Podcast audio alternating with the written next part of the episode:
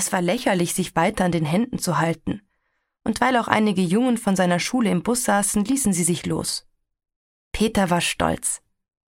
Er würde überall auf seine Schwester aufpassen. Sie konnte sich auf ihn verlassen. Angenommen, sie befänden sich allein auf einem Bergpass und sähen sich einem Rudel ausgehungerter Wölfe gegenüber. Er wüsste genau, was zu tun wäre.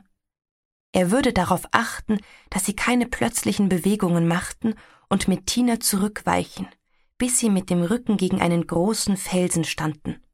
So konnten die Wölfe sie nicht einkreisen. Dann nimmt er aus der Hosentasche zwei wichtige Gegenstände, die er vorsorglich mitgebracht hat. Sein Jagdmesser und eine Streichholzschachtel. Er zieht das Messer aus der Scheide und legt es ins Gras, für den Fall, dass die Wölfe sie angreifen. Schon schleichen sie näher heran. Sie sind so ausgehungert, dass sie geifern und knurren und heulen. Tina schluchzt, aber er kann sie jetzt nicht trösten. Er weiß, dass er sich auf seinen Plan konzentrieren muss.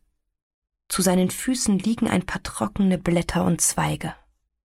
Rasch und geschickt formt er sie zu einem kleinen Häufchen. Die Wölfe rücken näher. Er muss es schaffen. In der Schachtel befindet sich nur noch ein Zündholz. Sie können den Atem der Wölfe riechen. Ein schrecklicher Gestank nach fauligem Fleisch.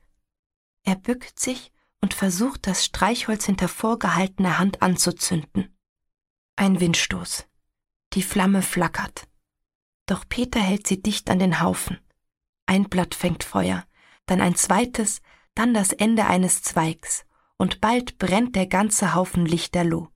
Er schichtet noch mehr Laub, Zweige und größere Äste aufeinander. Tina begreift und hilft ihm. Die Wölfe ziehen sich zurück. Wilde Tiere fürchten sich vor Feuer. Die Flammen züngeln höher und der Wind treibt den Rauch genau auf ihre sabbernden Rachen zu. Da greift Peter nach seinem Jagdmesser und lächerlich.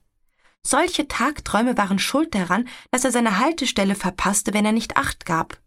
Der Bus hatte angehalten. Die anderen Schulkinder stiegen schon aus. Peter sprang auf und konnte gerade noch auf den Bürgersteig hüpfen, als der Bus auch schon wieder anrollte. Er war bereits mehr als fünfzig Meter die Straße hinuntergelaufen, als er merkte, dass er etwas vergessen hatte. War es sein Ranzen? Nein. Es war seine Schwester, er hatte sie vor den Wölfen gerettet, aber im Bus sitzen lassen. Einen Augenblick lang stand er wie angewurzelt da.